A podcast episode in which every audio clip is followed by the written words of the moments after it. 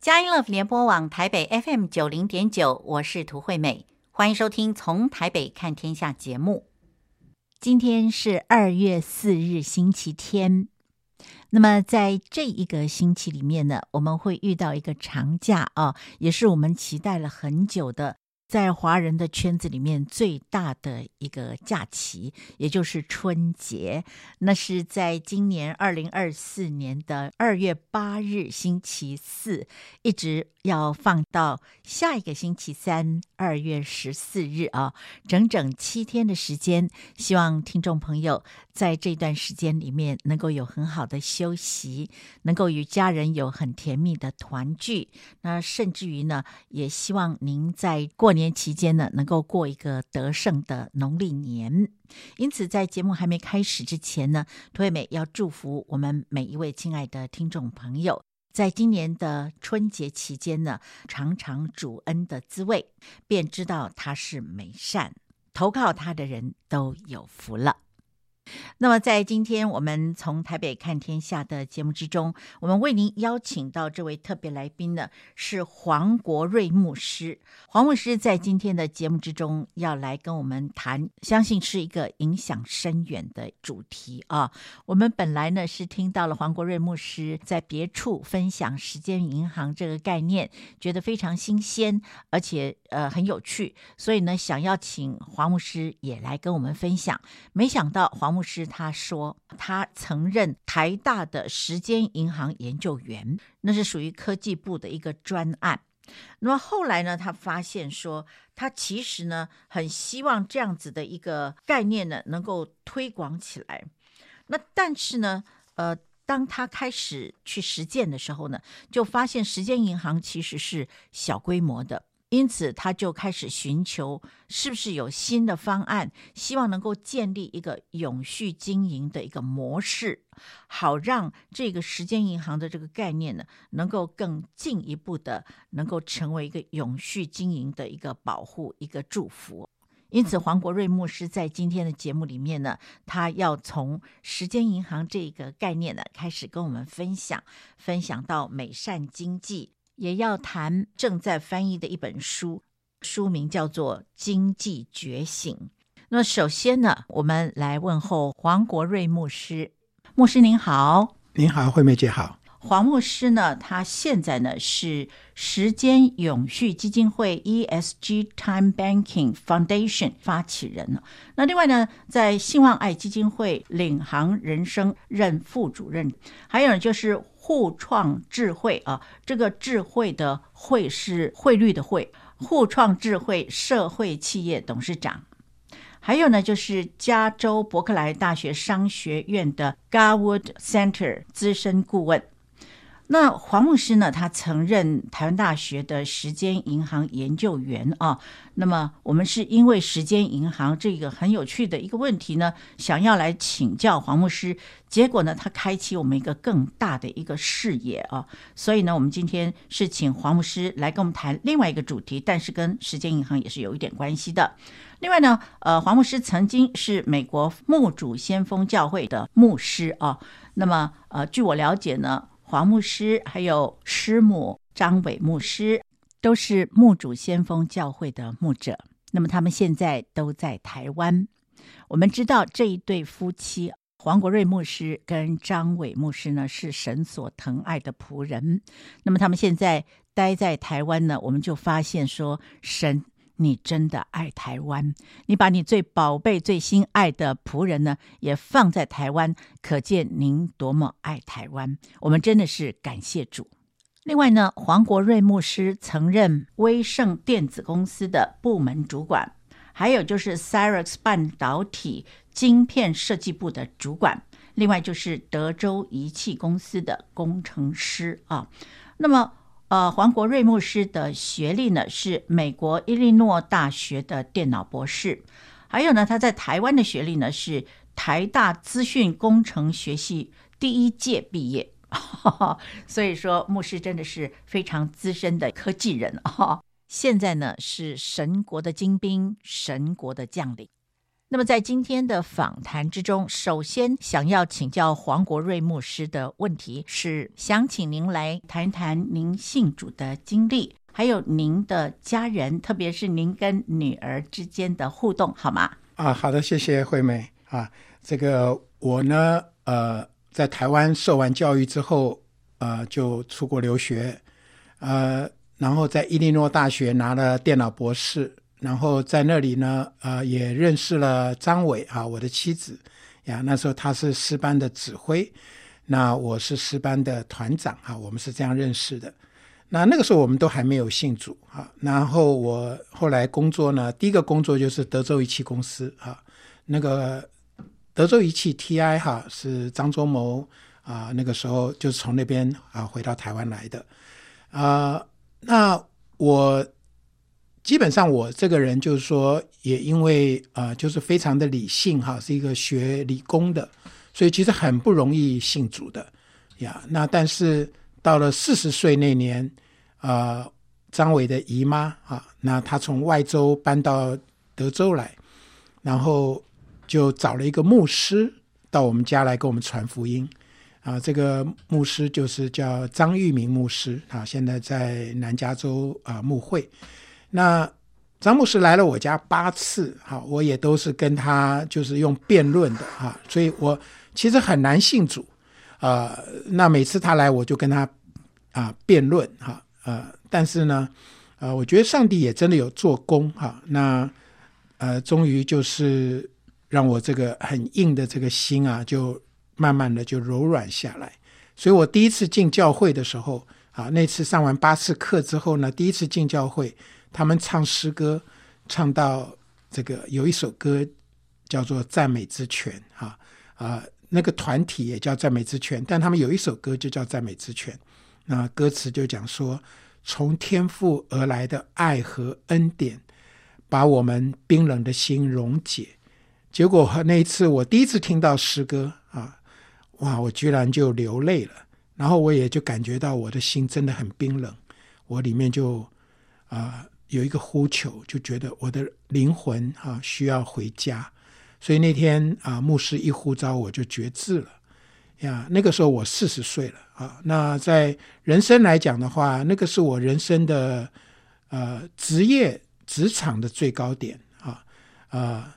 但是呢，我信了主之后呢，我整个人的这个价值观都开始改变。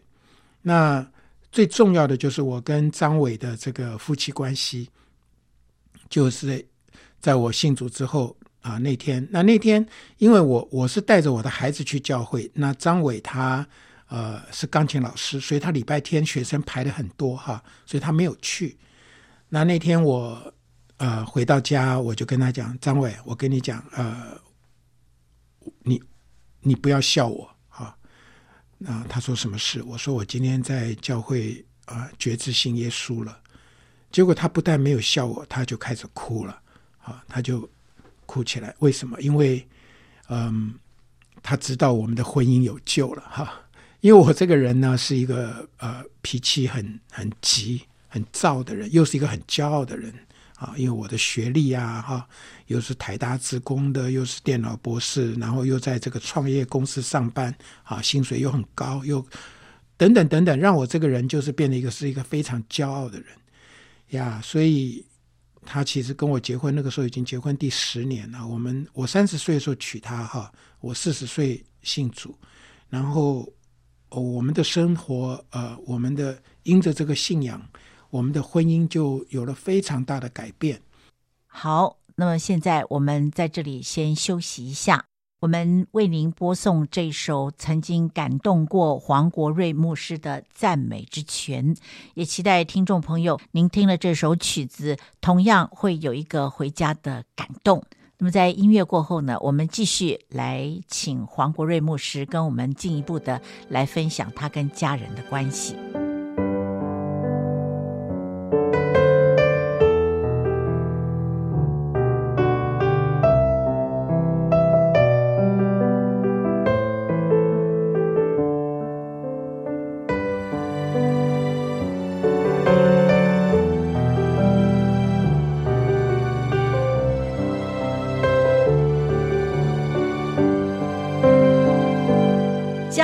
联播网台北 FM 九零点九，您现在所收听的节目是从台北看天下，我是涂惠美。在今天从台北看天下的节目之中，我们邀请到这位特别来宾呢，是黄国瑞牧师啊。黄牧师呢，曾经在美国戏谷墨主先锋教会呢担任牧师。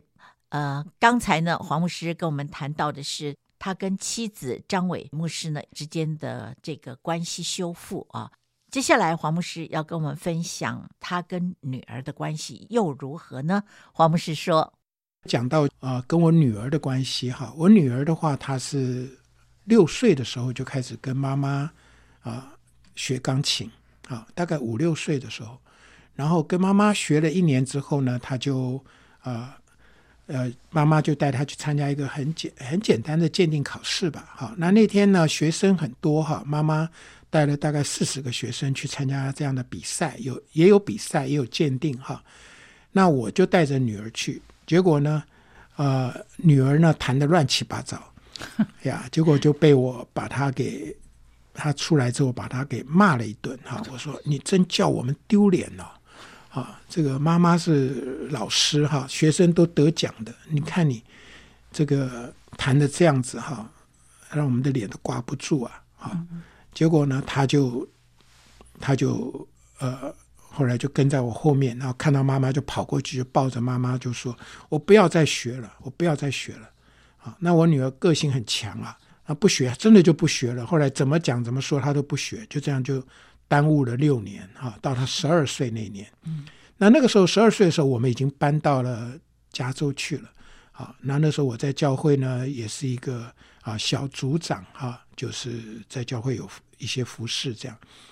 那呃，有一天晚上呢，我就做了一个梦，啊啊，睡得很不安稳，啊，翻来翻去的。那个梦呢，就是梦到我是一个恐怖分子，啊，那这个恐怖分子呢，他的武器哈，就是他有一种很特制的口香糖，他在嘴巴里面嚼啊嚼啊，然后就丢出去啊，就变成炸弹，就把人家炸了，哈，这个人被炸，那个人被炸，哈，遍体鳞伤这样子，然后呢，在梦里面呢，我就炸了很多人哈。后来呢，最后的结果就是很多人就来围剿我哈，把我包围起来。我就跑到一个高塔上面去，就把我所有的这个口香糖全部拿出来，大嚼特嚼，就跟你们一起死啊！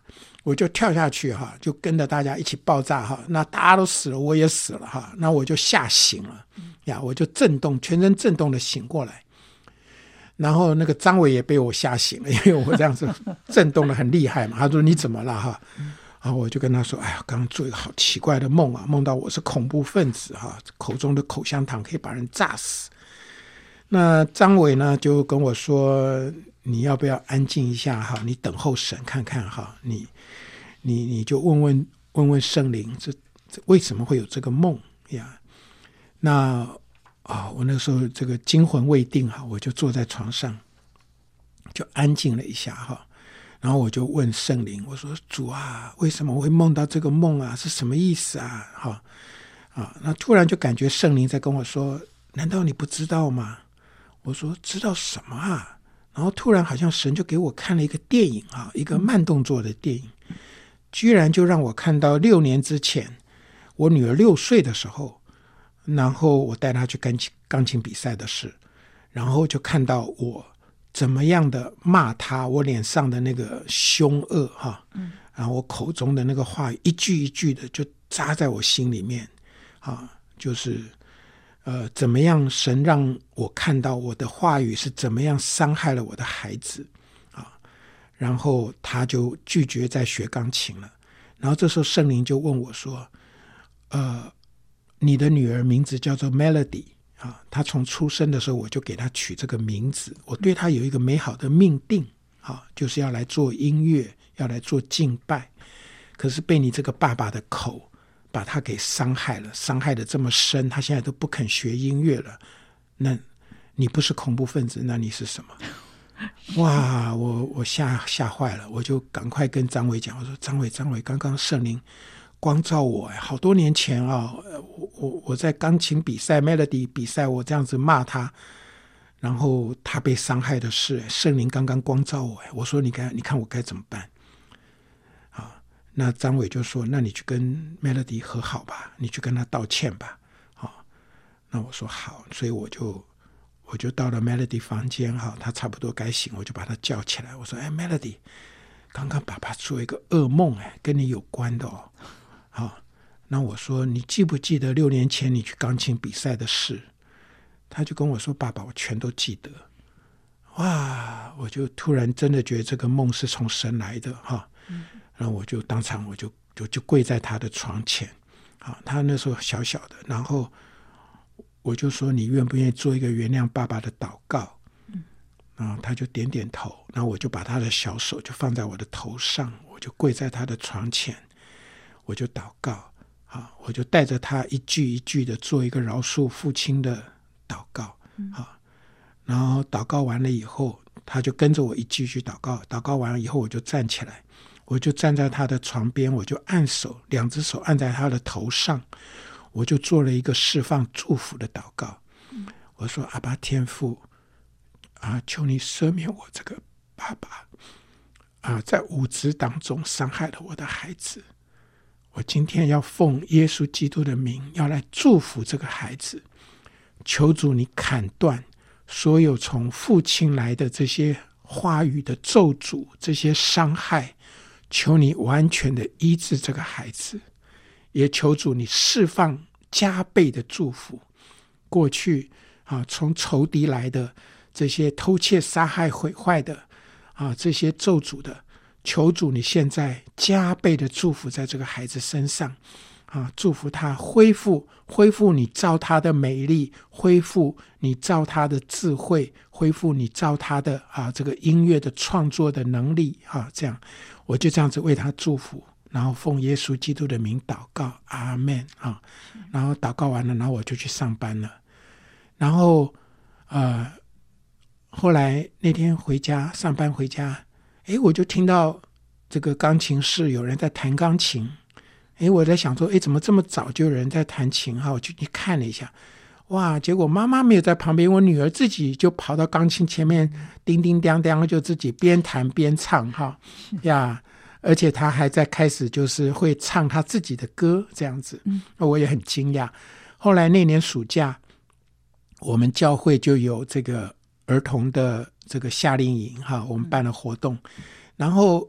居然那个呃夏令会的那个老师就来问 Melody 说：“哎，你要不要写一首歌哈，给我们儿童们，大家都可以唱的哈？”那个那年他十二岁了哈，啊，居然就写了一首歌叫做《I Know Who I Am》哈，I sit at King Jesus' right hand 哈，就是我知道我是谁，我坐在耶稣的右手边哈，我很知道我是谁。哇，那从那以后。啊，这首歌就每一年都在我们牧主先锋教会的这个儿童啊，这个夏令营，他们大家都会唱这首歌，很多孩子都会唱了呀。那我女儿就从那时候就开始恢复了她的这个啊学钢琴，然后啊创作哈、啊，所以她后来就一直开始写了好多歌。到他十五岁的时候，他生日那天，我带他去一个录音室，一个专业的录音室。把整个录音室租下来哈，他找了这个教会的啊同学，就是朋友们哈，有人会打鼓的，会弹吉他的啊，然后他去唱歌啊，这样哈，花了一整天好几千块美金哦，啊，然后就给他做一个生日礼物，那就是他的第一张专辑。但那张专辑后来就没有发表，没有发布哈啊，但是呃，在二零二零年哈，那他就。决定回台湾了哈啊、呃！那感谢神，二零二零年那年刚好那个呃好消息电台啊、呃，也有一个音乐的活动哈啊、呃，叫做金传奖音乐创作的啊诗歌创作比赛，然后啊 Melody 就把他的这个几首歌就投投稿去参加这个金传奖，结果就得名了哈啊！他有一首歌叫做《美丽翱翔》哈。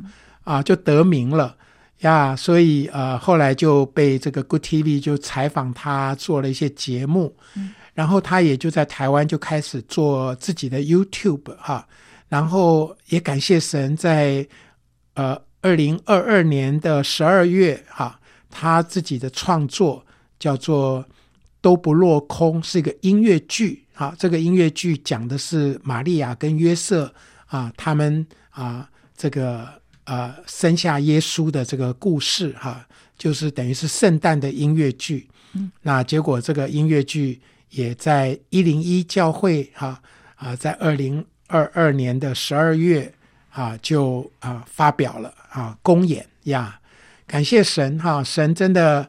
啊、呃，借着一个梦，恐怖分子这样的一个梦，哈，让我这个做爸爸的能够悔改，然后跟家人、跟女儿和好，然后让女儿也能够恢复她的命定，啊，真的啊，写出这样的音乐剧，我相信还会有更多的很棒的音乐会被制作出来。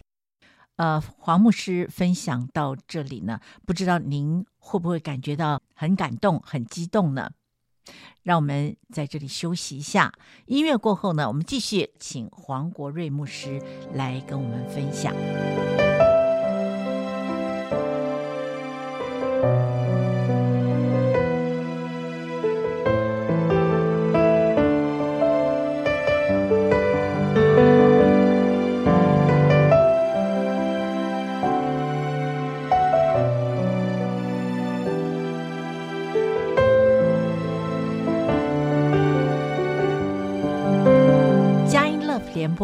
台北 FM 九零点九，您现在所收听的节目是《从台北看天下》，我是涂惠美。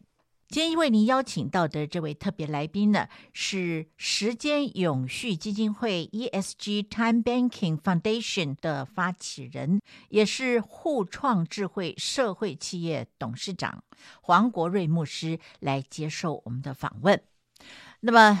刚才呢，黄牧师来分享他跟女儿的关系改变，竟然是从圣灵的光照开始啊！我其实看到呃，黄牧师呃跟呃黄牧师在做见证的这个录影。的这个 YouTube 的时候呢，我其实心里在想说，哦，牧师你是牧师，然后妻子也是牧师，张伟牧师嘛，哦，那我想说，大概你得罪了女儿，呃，这个张伟牧师呢就天天祷告啊，哦，所以说呢，神就给了你一个恩典。结果后来呢，我今天这个节目开始之前请教牧师，才知道说那时候你们其实都还没有信主哦。那也就是说，神主动的拣选，神的呃给 Melody 的命定，或者是说给黄牧师、张伟牧师的命定呢，早在他的计划之中。那么。呃，黄牧师也提到说，神真的是爱台湾。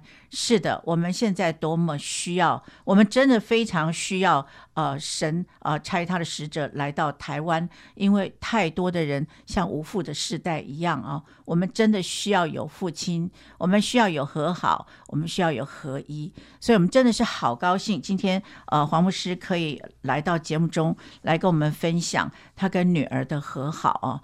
我们记得在这个马拉基书里面最后一节提到了，父亲的心真的是要转回啊，要向着儿女，那儿女的心呢才会回转向父亲，那是一个多么甜美的一个关系啊！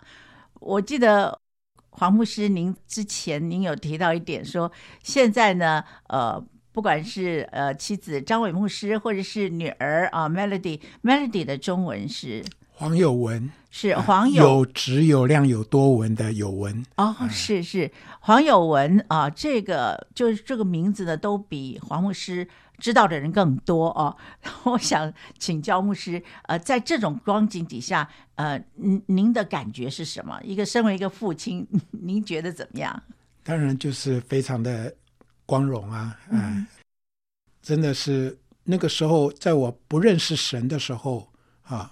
呃，我会用这种羞辱的话啊，去责备我的孩子啊，你让我们很丢脸啊！我想这也不是我自己一个人哈、啊，我们整个华人文化都是面子文化，对对呀，所以我们就觉得说你没有给父母啊增添这个光荣，但是今天呢，呃，我信了主之后。啊，我真的明白这个天国文化啊，是一个尊荣的文化，是。呀，所以我当然我会以我自己的孩子为荣，以我的妻子为荣啊。嗯、其实真正讲，以他们为荣，不是因为他们的成就，嗯。啊，不是因为他今天有啊多少的人在在网络上认识他呀，有多少的粉丝啊，这些都不是最重要的。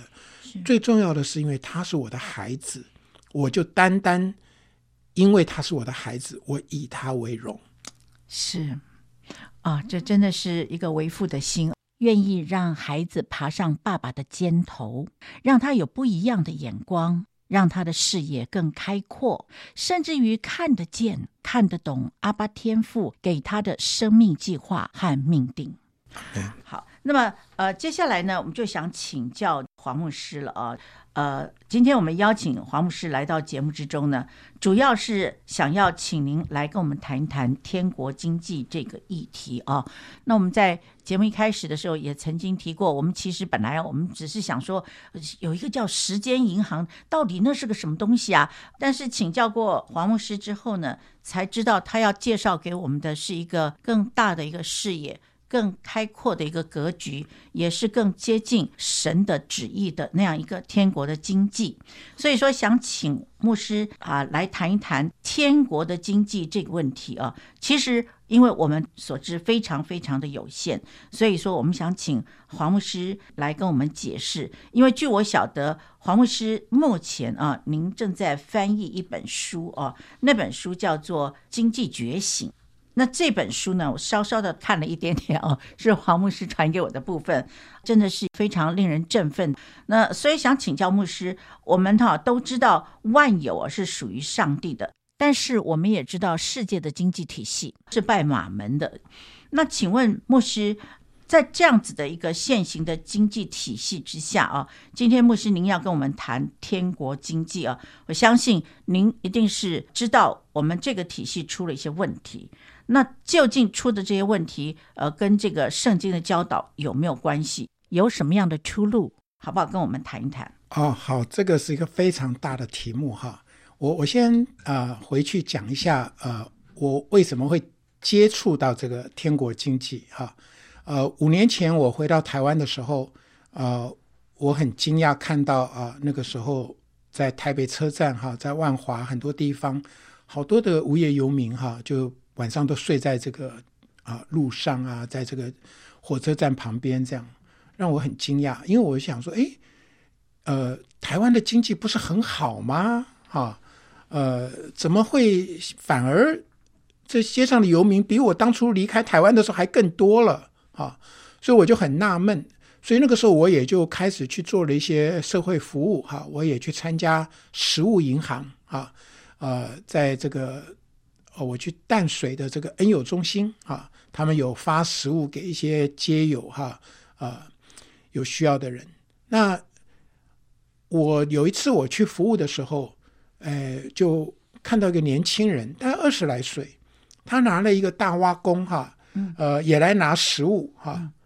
然后他看到我，他因为他知道我是从美国回来，他跟我讲，牧师，我也会讲英文哦，哈，是。哎，我我也是大学毕业的，我我就看到他，我就很纳闷，我说你也是大学毕业，你也会讲英文，为什么不去找工作啊？怎么会在这里，在这个恩友中心这边啊、呃，食物银行来领食物啊？嗯，他跟我说，哎，牧师，这个呃，出去工作哈，薪水现在也不高哈，那我就住家里的，那吃我就来这边吃就好了。哎呀，我一听我就觉得哇，我没没有真的帮助到他们呢。所以那个时候，我心里就在想说，怎么样能够真正来帮助这些穷人？我就我就明白，我不要只是做济贫啊，我要做的是扶贫。我要让这些人能够自己站立起来，不要再去依靠别人啊。那讲到这个的话，呃，我也讲个例子，就是在这个台湾有一个很有名的一个小学，叫做红叶国小啊。嗯，他们也出了一个红叶少棒队嘛，哈、嗯，后来就闻名世界嘛。对对。那他们在台东啊，在山区里面，所以很多的一些基金会啊、慈善机构啊，就常年的就到他们那里去啊，就给他们一些食物啊、衣服啊，给他们一些帮助啊，这样。嗯。结果十多年过去了之后，他们自己山上的长老自己说啊，嗯，他说你们。每年每年这样来帮助我们，可是我们的孩子啊，下了山就全垮了，因为他们只知道手心向上，嗯，他们不知道他们也可以做有用的事情，好，然后他们就问说：“那怎么办呢？”他说：“怎么样能够鼓励我们的孩子也来做点有用的事呢？”后来他们就设计了这个叫做时间银行，就让这些孩子们。他们也能够去在社区里面去做一些有意义的事情，好像说社区的整理啊、环境的卫生啊、老人的送餐啊、哈，哎，帮老人量量血压啦，或者是啊交通啊各方面有很多事情年轻人可以做的啊，学生可以做的。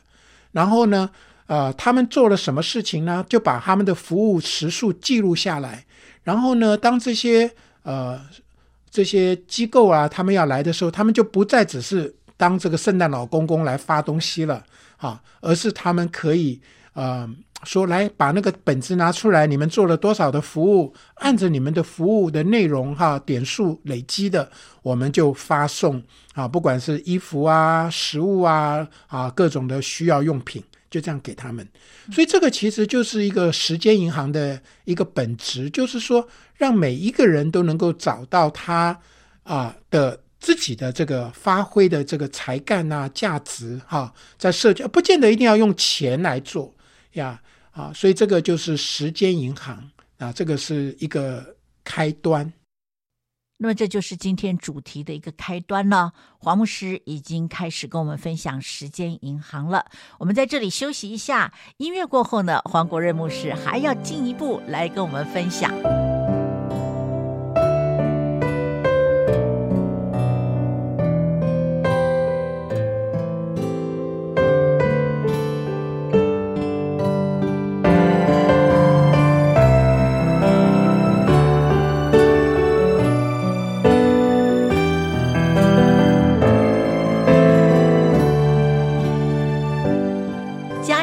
联播网台北 FM 九零点九，您现在所收听的节目是从台北看天下，我是涂惠美。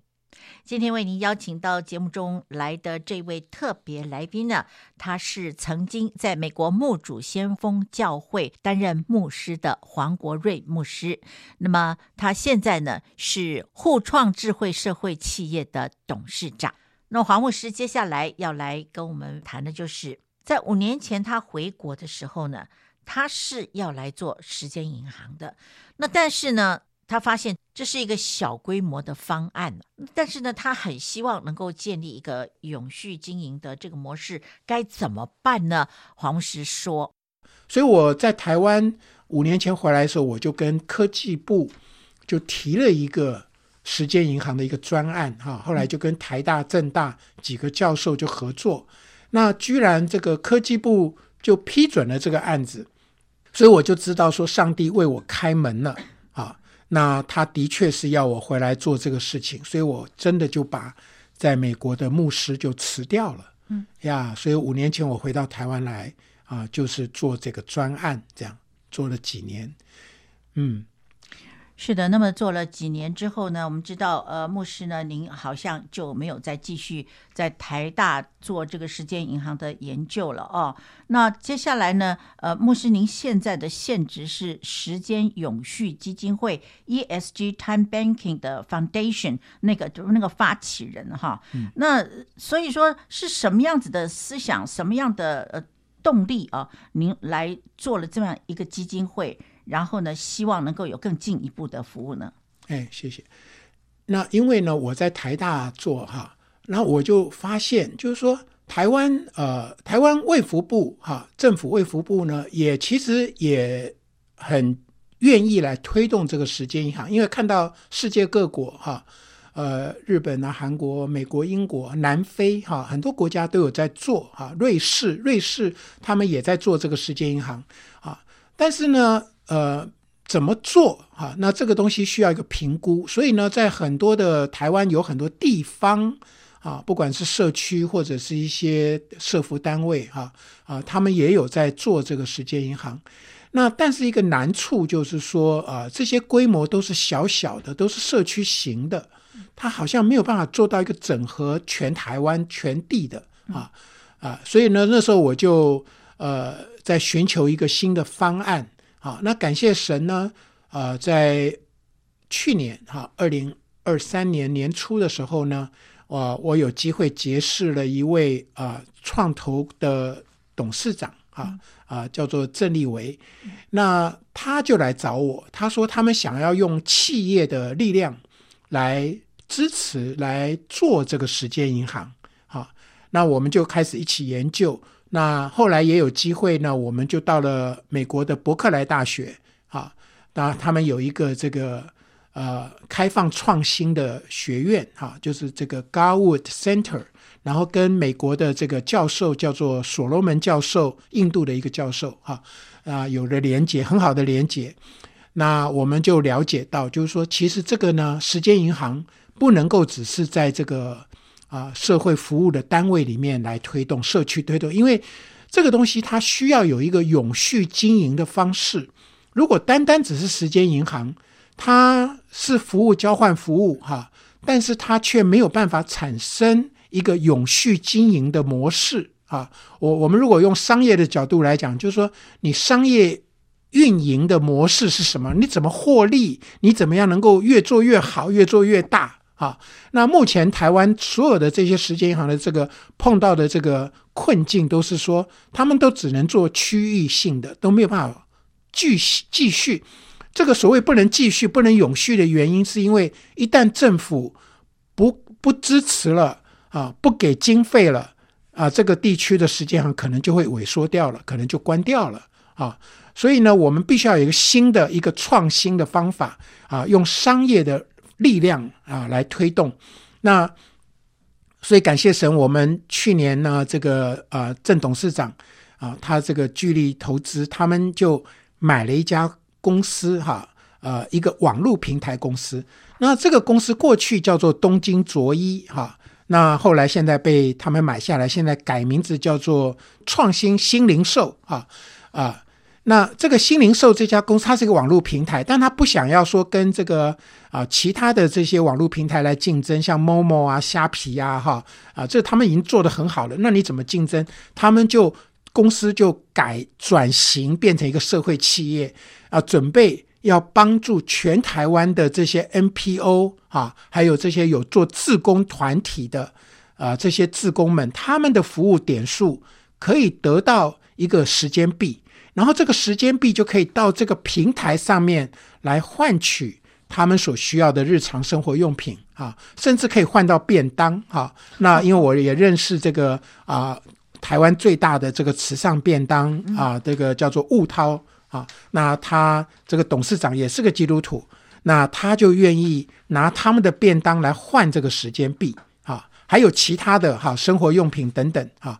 那这样子的话呢，就让大家的这个服务呢，就可以转换这个价值，就可以换到你生活的用品。你这个时间币除了可以服务交换服务，这个初老照顾老老之外，哈，也可以孩子们可以学英文啊，学音乐之外，他也可以去换他需要的生活用品。但这些都不需要用钱来做交换，就是用一个虚拟的时间币的概念。其实我们现在也不把它叫时间币哈，我们叫时间点数，是用个点数的概念。因为台湾人就比较能够了解这个点数的概念哈，能够让你买东西就能够得到很大的折抵，因为你有做服务嘛。